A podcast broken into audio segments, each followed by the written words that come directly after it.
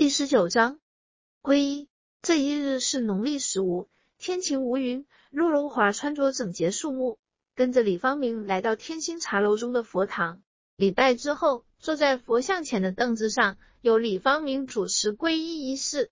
李方明先是围绕着陆荣华走动，手掐各种诀印，待能量运转圆全之后，先用手指虚点陆荣华眉心，再转到身体前后，虚按前心后背。此过程大约不到一分钟就完成了。然后问陆荣华是否有常带在身边的物品。陆荣华取下一串红珊瑚手链，放在旁边的托盘里。李方明用手罩在手串之上，片刻之后，一道紫光自天外落下，顺着李方明天灵而入，自手而出，注入手链之中。完成加持后，他又将手链交给陆荣华。完成皈依仪式后，二人来到楼顶平台坐定。李方明先将三十七到四十册大道系列交给陆荣华，郑重地说：“今日是燃灯古佛亲降，为师姐受记。这是大道系列最后四册，目前只是提供中学生学习使用，待到仙佛开始允许之后，方可对外公布其中内容。皈依终生后，授予口诀。此处省略多字，这是日后回天所需。”若遇紧急时刻，也可默诵以求仙佛护佑，切勿告知他人。若有遗忘，可回来询问于我。看到陆荣华拿着书很激动，便停了一下，待情绪稍静后，才接着说：“师姐已经皈依，今日仙佛特别叮嘱，要我细述一下道考之事，让您心里先有准备。”陆荣华说：“请师兄指点。”李方明说：“其实前面已经说过。”入于修行就有道考，就像进入大学年度考核一样，越高学府考核越是严格。修行道考不同于一般大学的考试方式，而是在日常生活中进行考核。像以前若隐若现或是可以忽略的细小问题，也许都会加剧呈现，将自己思想中不足欠缺不断放大。此时只有内化所学里的，能运用于日常点点滴滴之中，方能轻松过关。陆荣华说：“可否详细说一下呢？”李方明说：“比如您和一个人有意见分歧，以前可以装糊涂，但是进入道考之后，自身情绪反应会大大增强。若是不能明白双方立场角度不同而造成分歧，能有同理包容之心，就会进入非要分个我对你错的境地，由此激化矛盾，展现更多的负面能量，让自己走入人生低谷。”陆荣华说。明白了，看来道考是情绪和智慧交互作用，智慧不够就容易受到情绪左右，而控制好情绪，就算智慧不足也不会过分激化矛盾。控制情绪应该是道考的重点吧？李方明回答道：“师姐所言极是。”陆荣华说：“感谢师兄，近日我会注意的。”陆荣华想起最近常想的一个问题，问师兄：“最近我看书时。”对生活中的苦难是如何接续的这个问题还不是特别明晰，能否为我详细分析一下呢？李方明说，这个问题和道考是如何产生的一样，首先要明白何为苦难。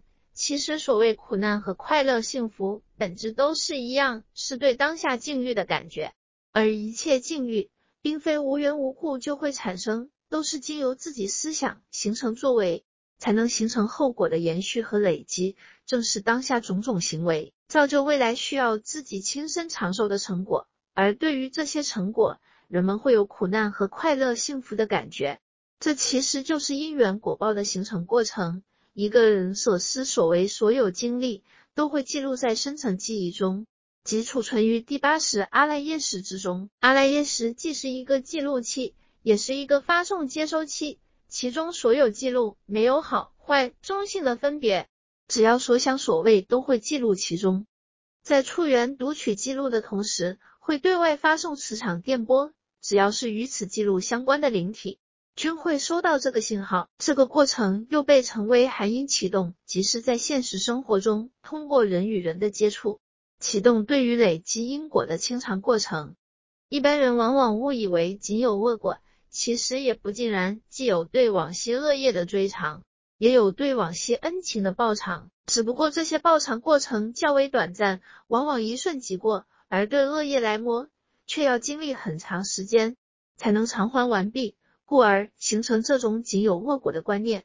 当今人们不知积德累福，而是多造恶业，所以多见的是苦难的延续。但是以宿命神通来观察，定然可以发现当下所受恶报，正是自己往昔作恶所致，才陷入当下困境。若是平时就能以真理为基准，不断修正改变自己的不良欠缺，此时定然可以将恶因转为善果，清偿往昔的不足亏欠。陆荣华思考一刻，说：“师兄，是否自己的不良习惯就是恶业的延续？只要坏习惯不改，恶果定然不断。唯有改变思维模式、行为习惯，才有可能从根本上改变生活境遇呢？”李方明说：“正是此理。”陆荣华又问道：“师兄，既然因缘果报是自然而然、不断延续的生命进程，又何须单独的道考呢？”李方明说：“上苍此期开启一世回归的上升通道，当今修持不是以往修轮回一般，一生修一点，逐步达至提升超越的。今时今日，有全新的回归政策，尤其是进入真佛心中。”更是上苍当今设立的最高等学府，必然有不同之处。若是等待自己因缘果报自然发生，一生是否能够完消累，是所有因缘果报，实是未知之数。故而仙佛也会帮门下中学生主动引动类似因缘来凸显、增加偿还的契机，同时也会护佑中学生不致进入绝境，总留一线生机，以此助力所有中学生。医生完清类是所有因果的清偿，所以皈依之后，往往会感觉麻烦变得更多了。但是若能了解总体过程，就会明白仙佛恩师的良苦用心，树立坚定信心，玩笑类是一切因果的。陆荣华说：“我明白了，困难和机遇同时存在。进入中脉后，看似困境越发多了，正是通过这些困境，让自己不断成长。”李方明说。师姐有这种觉悟，回归可期啊。陆荣华说：“师兄过誉了，能否回天是仙佛评定的，我只要学好做好即可。”李方明也很欣慰，二人结束了今天的会面。